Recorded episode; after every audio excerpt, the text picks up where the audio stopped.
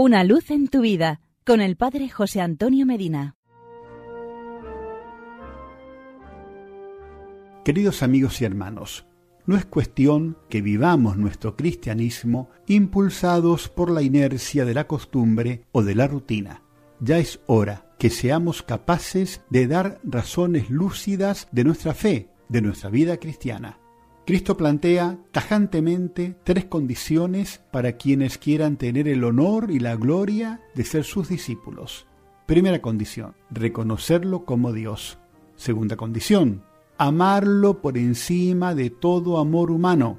Tercera condición, seguirlo cargando con nuestra propia cruz. Dice el Evangelio de San Mateo capítulo 10 versículo 32, al que me reconozca abiertamente ante los hombres, yo lo reconoceré ante mi Padre que está en el cielo.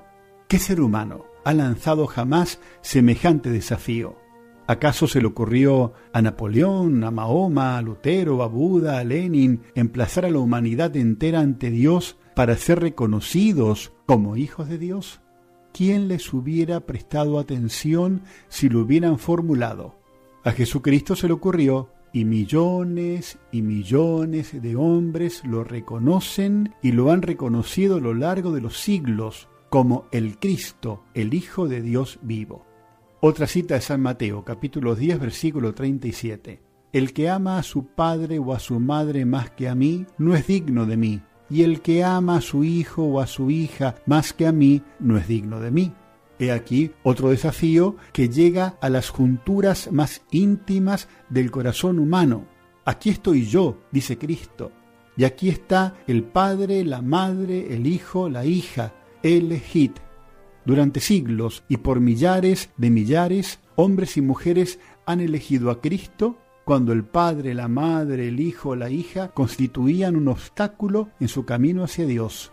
Elección dolorosa y a menudo desgarradora, pero aceptada de corazón porque Cristo lo pide y Cristo es Dios. ¿A qué ser humano se le hubiera ocurrido tal exigencia? Solo Cristo pudo plantearla. Solo Cristo logró la adhesión y la aceptación generosa de tantos. Quien no se sienta capaz de semejante heroísmo no es digno de Cristo.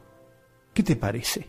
¿Podrán ser los mediocres o pusilánimes los auténticos seguidores de Cristo? Y otra cita de San Mateo, capítulo 10, versículo 38. Y el que no toma su cruz y me sigue no es digno de mí. Es como si nos dijera, me seguirán solo aquellos que son capaces de agacharse, cargar con la cruz y llevarla gallardamente en pos de mí. Yo iré adelante. Quien no se decide a esto no es digno de mí. ¿Y cómo llevar tu cruz, Señor? Sin queja, sin amargura, con ánimo resuelto y con la mirada siempre fija en Cristo. Siguiendo sus huellas, llegaremos a la vida. Per crucem ad lucem, por la cruz a la luz. No tengas miedo, así se va a la patria definitiva, así se conquista el reino de los cielos, así se avanza al encuentro definitivo con Cristo glorioso y porque es muy bueno estar juntos. Hasta mañana y que Dios nos bendiga. Una luz en tu vida con el Padre José Antonio Medina.